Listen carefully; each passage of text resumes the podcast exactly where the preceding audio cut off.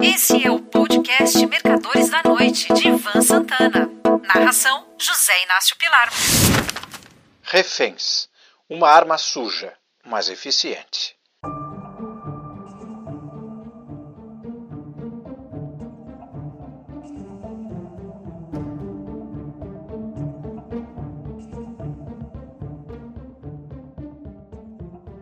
No sábado, dia 7 deste mês, o Hamas, a organização terrorista palestina que controla a faixa de Gaza, atacou Israel de surpresa, matando mais de mil israelenses e levando aproximadamente 200 reféns de todas as idades, desde bebês até idosos.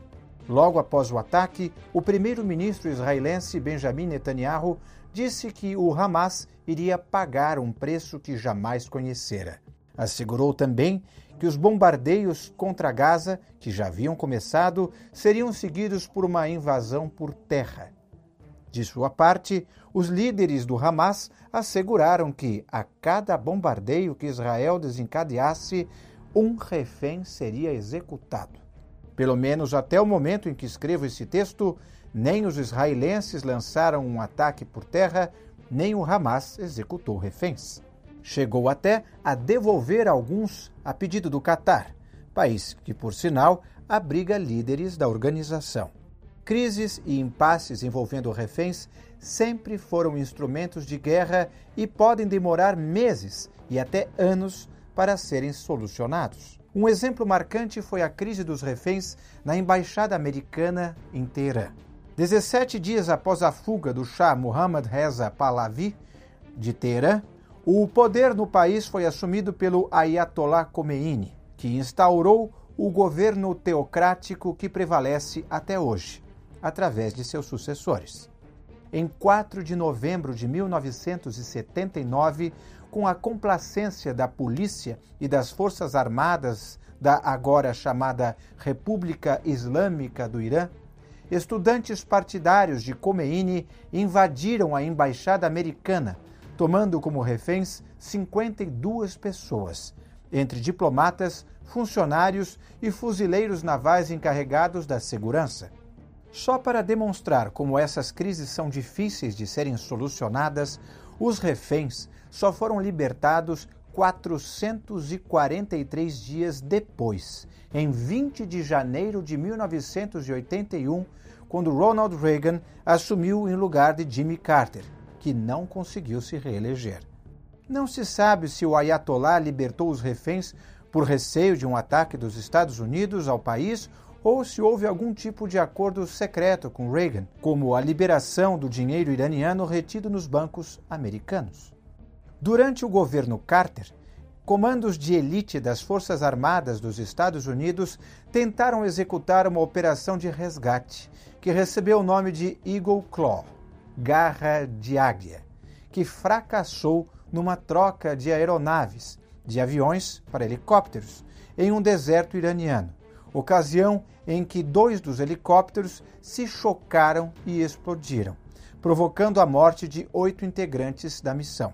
Com isso, o governo iraniano distribuiu os reféns pelo país, inviabilizando qualquer nova tentativa de resgatá-los.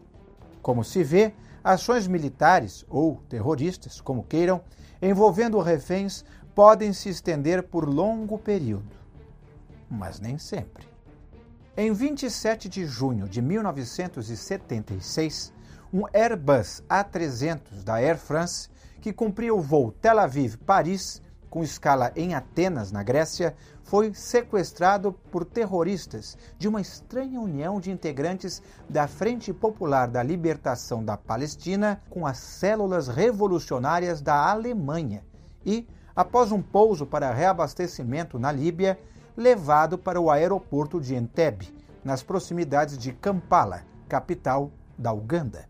O ditador ugandense Idi Amin Dada cometeu três erros, que mais tarde iriam lhe custar o poder: aceitar o pouso em seu território, deixar que apenas os passageiros judeus fossem feitos reféns, sendo os demais libertados para seguir para Paris permitir que os aprisionados permanecessem juntos num salão do terminal antigo do aeroporto de Entebbe.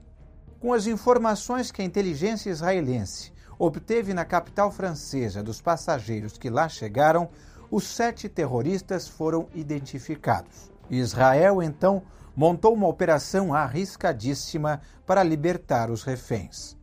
Quatro aviões Hércules percorreram 4.500 quilômetros, levando comandos e pousaram em Entebbe no meio da noite, com soldados invadindo o terminal. O sucesso foi total. Todos os terroristas, pegos de surpresa, foram mortos.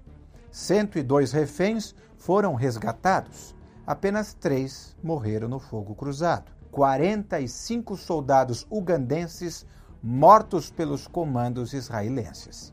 Dos componentes da missão de resgate, Jonathan Netanyahu, irmão do atual primeiro-ministro de Israel, foi a única baixa no combate. Em 1996, uma festa da embaixada japonesa em Lima, no Peru, foi invadida por guerrilheiros do grupo Tupac Amaru. 126 diplomatas, inclusive diversos embaixadores, foram mantidos reféns durante 126 dias. O episódio só terminou com a intervenção de um grupo de elite das Forças Armadas peruanas, comandado pelo próprio presidente Alberto Fujimori. 14 guerrilheiros foram mortos, assim como um dos reféns e dois militares. Em minha opinião, a guerra Israel-Hamas vai terminar com algum tipo de acordo, mediado pelos Estados Unidos e alguns países árabes. Só que essa solução poderá levar tempo. E por essa razão que a arma refém é utilizada nesses casos. Caso contrário, as tropas israelenses já estariam combatendo o Hamas nas areias e na rede de túneis da faixa de Gaza.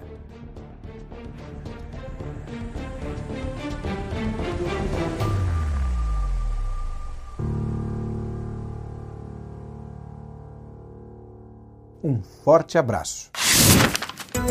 Você ouviu Mercadores da Noite de Ivan Santana. Narração: José Inácio Pilar.